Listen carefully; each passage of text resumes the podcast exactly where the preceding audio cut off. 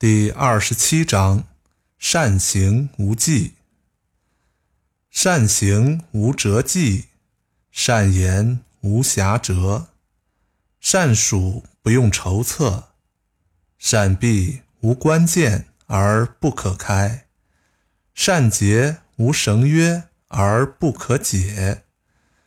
是以圣人常善救人，故无弃人；常善救物。故无弃物，是谓习名。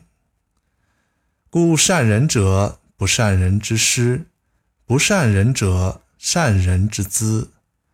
不贵其师，不爱其资，虽至大迷，是谓要妙。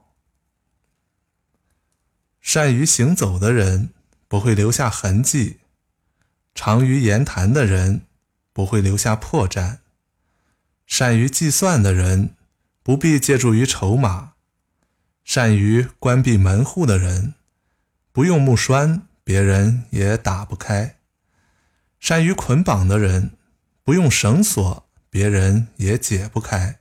因此，圣人总是善于使人尽其才，因而没有无用之人；总是善于物尽其用，因而也就没有无用之物。这叫做藏而不露的智慧。所以，善人是不善人的老师，不善人则是善人的借鉴。不重视自己的老师，不珍惜自己的借鉴，即使是聪明人也会变糊涂。这是精妙玄微的道理。经典解读，在本章中，老子把自然无为的道理。应用到更加广阔的社会生活领域，他以善行、善言、善数、善闭、善结为喻，说明人只要按自然规律办事，则无需多费周折就能得到结果。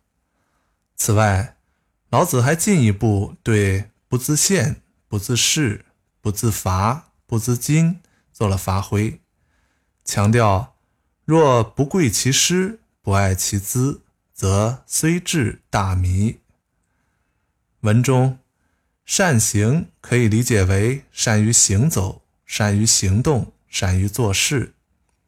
善于做事的人，不求彰显，不求扬名，不求立功，不需要也不在意是否能够留名，更不会给人留下什么把柄。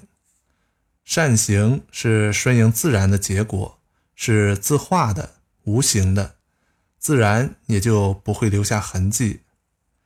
善言无瑕谪，似乎说的有些绝对，因为只要是说出来的话或写出来的字，就难免没有瑕谪。可以说，没有瑕谪的言是不存在的。所以，有人认为沉默是金。而老子自己也说：“多言数穷，不如守中。”因此，我们大可将善言理解为不言或少言。老子还认为：“人无弃人，物无弃物。